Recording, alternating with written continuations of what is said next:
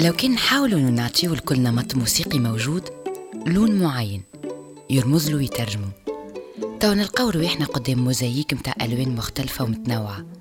وفي وسط هالألوان نلقاو تدرجات تقرب لغيرها. كي نحاولوا نفهموها نلقاو اللي فما نقاط مشتركة. هي تنجم تكون مكونات عنصر هوية ولا تأثيرات معينة. تترجم في construction rythmique ولا تيم ميلوديك ولا استعمال الآلات وفي كل الحالات كل تفصيلة عندها دلالات.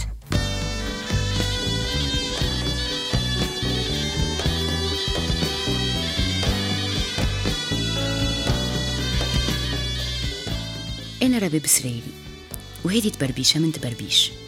بودكاست شهري يحفر في مظاهر الثقافة الشعبية التونسية. بربيش بربيش بربيش بربيش بربيش بربيش بربيش بربيش بربيش هيا نجربوا نعيشوا على جزيرة. البحر داير بيها من المضارب الكل. قطعة أرض في وسط الماء. بناسها مأهولة أما جغرافيا معزولة. هيا نجربوا نعيشوا في قرقنة ولا في جربة. نذوقوا شمسها ونسمتها. تتعبر ورينا بحكاياتها ونسمعوا بوذنها دبكها وميزانها. في التبربيشة هذه نستدعي روحي معاكم باش نعيشوا التجربة. إنك تضيع في جزيرة. تضيع في حسها ونغمتها. وكي تحاول تتبع جرتها يتخبل رأس الفتلة. وتخرج لك أسئلة مخبية. كيما زعما كيفاش تنجم تكون موزيكتك وقت اللي تبات وتصبح كل يوم على صوت الموج شنو معناها إنك تعيش على أرض محدودة؟ كيفاش ينجم بنادم يتأقلم مع بيئته؟ كيفاش تأثر فيه تحفر فيه وتصبغ عليه؟ تترجم في تفاصيل تشوف فيها حرارة الشمس والنسمة الحية مثلا. اللي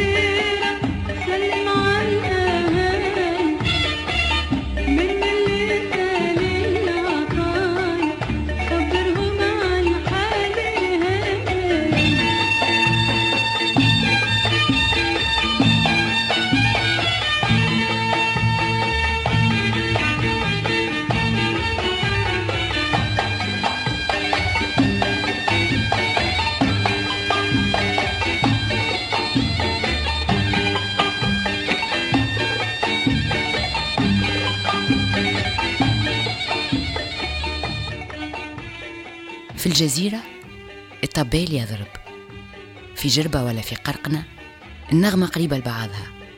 aérienne فيها حركة un va-et-vient perpétuel موزيكا تحرك فينا شتيح. الزكرة والطبل زوز آلات تميز الموسيقى في الجزر التونسية.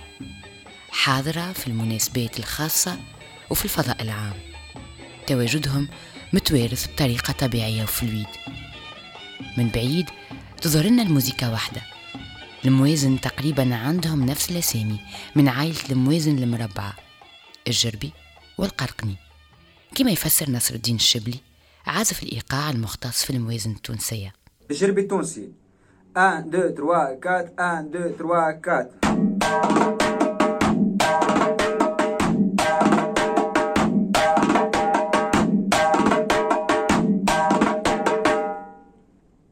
الشيلة الجربية اللي هي 12 8 12 8 1 2 3 1 2 3 1 2 3 1 2 3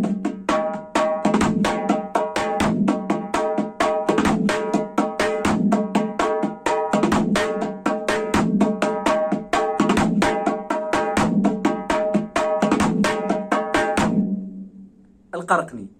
ميزان مربع. 1 2 3 4 1 2 3 4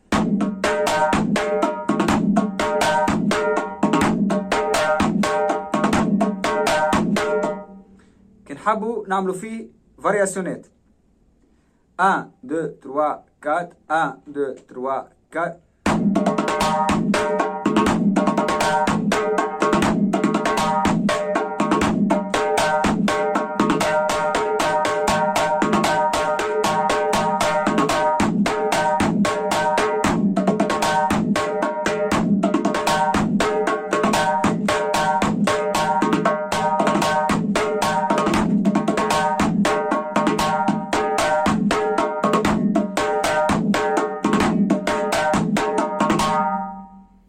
نفهم أكثر خصوصية الموسيقى في جربة وقرقنة قابلت زياد الزواري عازف كمانجا وباحث في الموسيقى.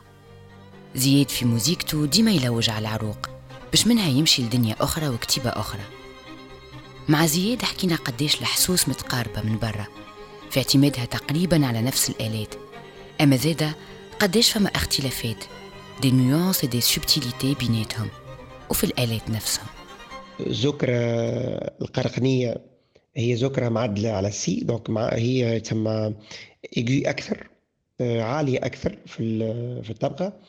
آه، في حين آه، جربة تقريبا آه، طايحة عليها درجة موسيقية كاملة donc على ال la وساعات حتى على la bémol. آه، donc تكون أغلظ شوية. كيف كيف هذايا نلاحظوه في الطبل؟ اللي هو الطبل مثلا في قرقنة آه، ال dimension نتاعو أصغر شوية. donc يكون آه، اللون نتاعو أفتح شوية موسيقيا نحكيو bien sûr. آه، في حين أنه طبل جربة هو طبل آه، أكبر حجم. donc يمشي للقرار آه، أكثر مرخم آه، وكيف كيف فما قوة في الصوت نسبيا. مع زياد حكينا زادة قديش في الزوز جزر فما التقاءات جوهرية في التعامل مع الموسيقى والممارسة. وفي تشكيل une hiérarchie musicale عند الصنايعية. ديما فما آه، المعلم اللي يتسمى ستا واللي هو ينجم يكون يعزف زكرة أو يعزف آه، طبل. ويكون فما ديما فما عازف ثاني آه، زكرة وعازف ثاني طبل. يعني آه، مفروض وقت اللي نشوفوا فرقة طبال نلقاو ديما على الأقل زوز عازفين آه، ذكرى وزوز عازفين طبل. وكيف كيف فما شغلة نسميوها إحنا شغلة آه، يتعزفوا بالدربوكة. يعني التقاليد شنو وصلتنا ال- اليوم؟ كيف كيف في جربة نلقاو تقريبا نفس ال- الكونفيغوراسيون نفس طريقة ال- العمل؟ في قرقنا مثلا فرقة الطبيل يقولوا لها زيدا السطوات ولا الزفانة. وفي المعجم العربي كلمة زفانة ترجع للمصدر الزفن ومعناها الرقص. فرقة طبال قرقنة تتكون في أكثر الأوقات من خمسة من ناس. تشبه في تركيبتها وهرميتها فرقة عسكرية. نلقاو قائد الفرقة اللي هو عازف الذكرى الأول ويتسمى السطا عازف الذكرى اللي بعده يتسمى البحري. كما نلقاو زوز عازفي إيقاع طبل ولا دربوكة ونلقاو معاهم الوراش.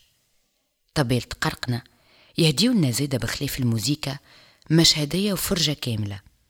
طبال يعزف ويدور يشطح على طراطش ساقيه خفيف كالريح بشاشية تدلدل منها نوارة حرير عليها كشتة صفرة سورية بيضة وفرملة وشملة حمرة في حزامه. تحت منهم جرويلي طويل وواسع يوصل تحت الركبة فوق سروال أبيض باللية. هازز في يده دبوس ومطرق يضرب بيهم على الطبل ولا ينطق في دربوكة ولا يدغدغ في الذكرى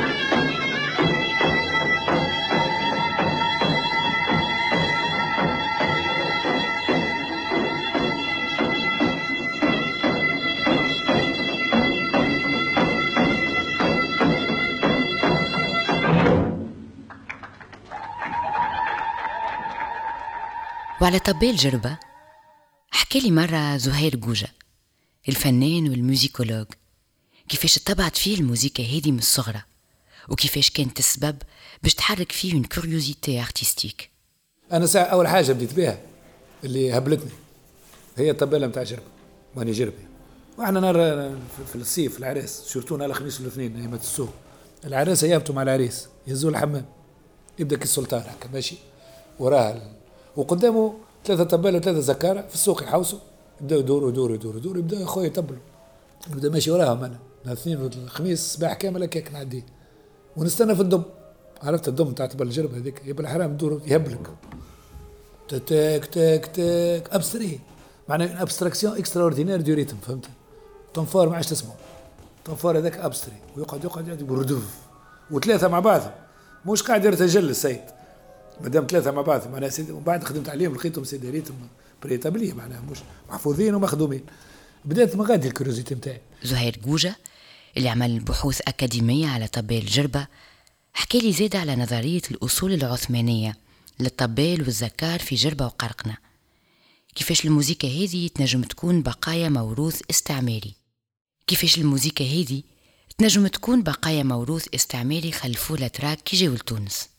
أصلا في في برشا حاجات مش كموسيقى ك style نتاع طبال وزكرة جاي من الانكشاريين معناها كله جاي من الموسيقى ال- الحربية ال- ال- ال- la fanfare بصفة عامة التركية العثمانية. فهمت؟ اللي من بعد ولات نحاسية. وقت اللي ولات نحاسية les fanfares نتاع طبال والزكرة قعدوا traditionnelles partout مش كان في تونس. là où il y avait حضاره آه، آه، سلطنة عثمانية vas retrouver طبال وزكرة و le nombre de trois ماهوش هكاك راهو اعتباطي. المهتر باشي اللي هي فرقة السلطان. تسعة. تسعة زكر وتسعة طبل وتسعة كلكوس هذاك عرفت شرين وتسعة نقرات إلى غير ذلك. و nombre de neuf. معناها وكي تيح ال nombre six ال symbole نتاع الوزراء les vizirs الوزراء الفرق نتاعهم اللي تاع سفلهم بوستة وبعد تمشي للولية البيات والديات. هما عبارة على ولات. والي. والي تونس والي الجزائر والي كذا. ال nombre تاعهم ثلاثة. اللي كان officiel كان ثلاثة زكار وثلاثة طبال الموروث العثماني في طبال قرقنة وجربة عنده تفسيره مش فقط موسيقيا أما زاد تاريخيا. وجدي البرجي الباحث في التراث اللامادي يحكي لنا.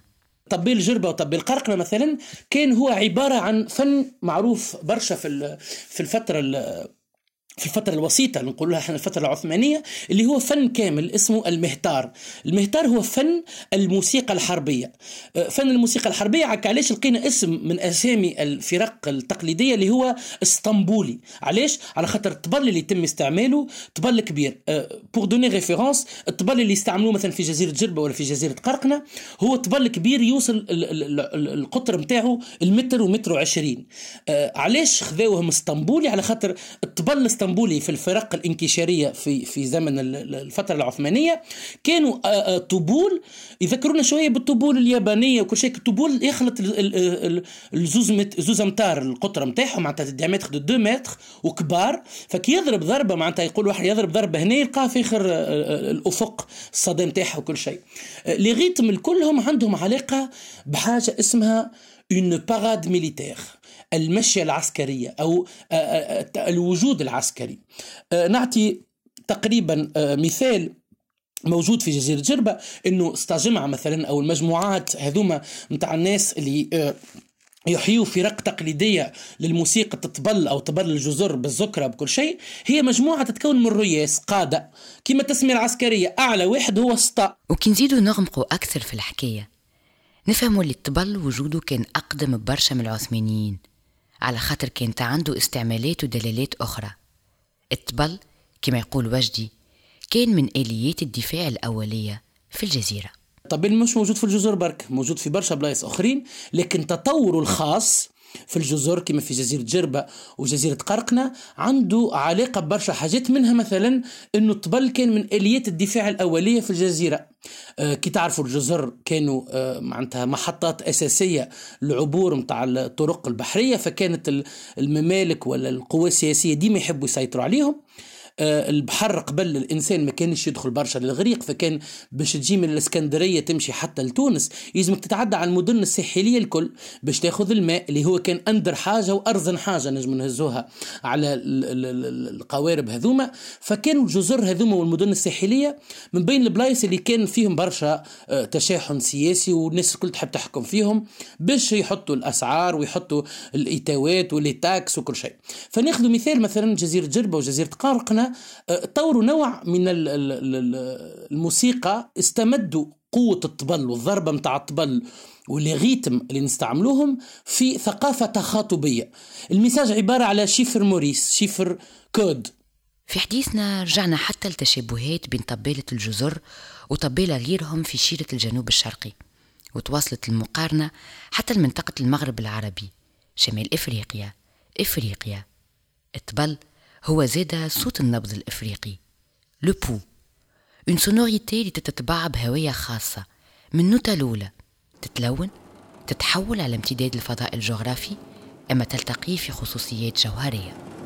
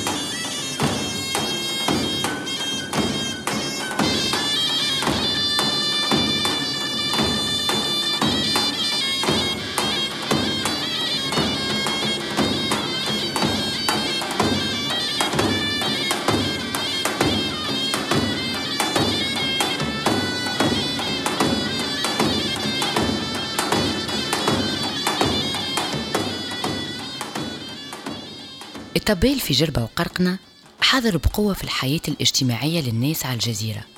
حاضر في زهوهم وفرحهم وحاضر زاد في لحظات التأهب. حاضر بقوالب موسيقية وغنائية وفرجوية مشتركة. متناقلة كوم دي ريتوال هي تشكل جزء من هوية مجموعة تتقاسم أرض وتاريخ وثقافة وعادات. الطبال ينجم يكون عنده دلالة الانتماء. يذكرنا إن مع بعضنا في مجموعة عندها نفس الدبك. هو خطاب من جملة خطابات أخرى. لغة تكتب بال profondeur اللي في صوت الطبل و les échos متاع الذكرى. لغة تكتب بتدويرة الحزام على نغمة الشالة وركزة القدم على الجحافي. هما خطوات رقص بين ال parade personnelle الشخص يتمثل في ملك أو محارب ويشطح ويشطح بطريقة معناتها إنه يجذب انتباه الآخر. في الجنس نحكيو زاد على une parade sexuelle نجم نقولوا اللي رقص بالحزام راهو مش دوره بركه رقص بالحزام. الرجل لا يرقص بحزامه فقط بل يغني آه، وجوده بحزامه باش يجذب الانتباه. فشي خلينا نعطيو موسوعة كاملة من خطى رقص لكن الموسوعة هذه تكتبت بحروف آه، منها حروف حربية انكشارية عثمانية حروف آه، جات مع إرادة شعب أنه يحافظ على تراثه لكن أنه يكون تحت جبة ال- ال- الدين الإسلامي.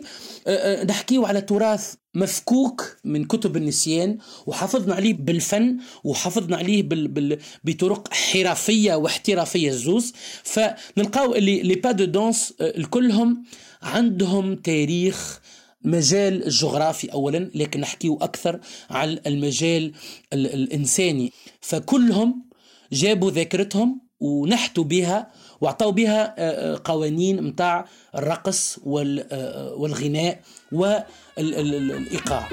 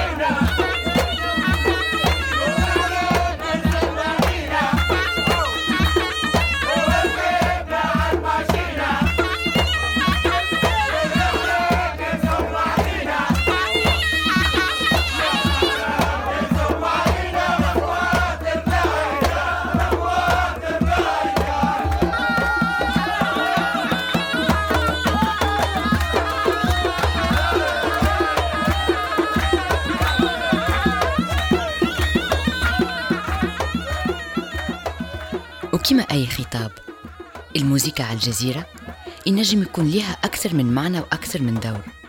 هي مش فقط تأسيس لطقوس اتصالية معينة أما زاد تعبير على واقع ومشاكله على إحساس بالإقصاء. يمكن السبب فيه الطبيعة والجغرافيا ويمكن عنده أبعاد أخرى اجتماعية وسياسية. الموسيقى في الجزيرة بحر في كبر البحر اللي داير بيها وكانك عوام ادخل الغريق. غادي وين تفهم إن الموسيقى هي عنصر أساسي في حياة الناس خاصة وقت اللي تكون رابط مشترك. يخليك تحس بالانتماء المجموعة ولغة تعبر على هواجس عاطفية واجتماعية أما زادة فكرية وإيديولوجية.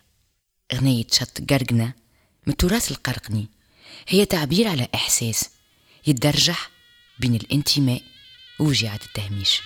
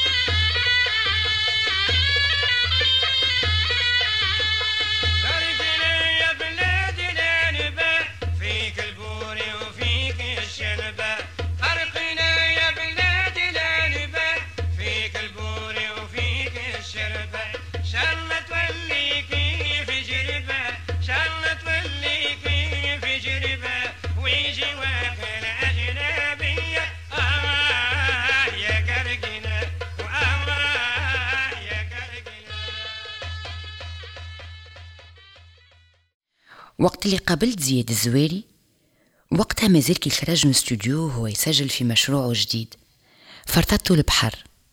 فرطته البحر. هو سفرة بين جربة وقرقنة أتخافيغ موروث موسيقي. برشا منه ذاب وانصهر في الذاكرة الجماعية. زياد لوج عليه حاول يفهمه ويستنطقه بطريقة جديدة كما شوفها هو اليوم. احكي لي على السر اللي سحره في نغمات هواوية. على تبربيشه ديما في مسألة الهوية. وعلى الكنز اللي لقاه في قلب الجزيرة. فما نقاط التقاء كبيرة برشا ما بين جربة وقرقنة خلتني بمعية صديقي الفنان والشاعر عبد الصمد كرشيد نتخيلوا بابيون دلا مير اللي هو فرطته البحر واللي هو رحلة خيالية ما بين الجزيرتين تقريبا اللي يوصل ما بيناتهم أقل من 100 ميل بحري.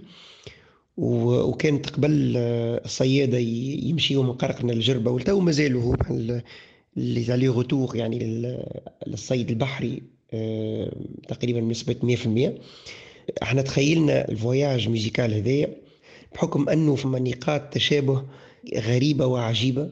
وخ... وخلانا نمشيو في في في, أنه زكار قرقنا وزكار جربة يعزفوا في نفس الوقت آه، نفس الشغل وكل واحد بطريقته. حاولنا أنه نخرجوا من البعد الفولكلوري ونرتقي به المشروع ثقافي فيه في نفس الوقت مقومات ال- الهوية متاعنا كتوانسة. ومع المزج مع الموسيقى ال- الحديثة يعني فما combo متاع jazz rock فما الرباعي آه، الوتريات يعني كمانجا alto violoncelle اللي هما من شيرة آه، قرقنة. وفما في نفس الوقت les cuivres آه، اللي هما donc trompette trombone et saxophone اللي هما من شيرة جربة. يعني هذه الكل الأصل نتاعو نابع من تقريبا نحكيو على 200 سنه التالي والعملية الانصهار الثقافي اللي صارت.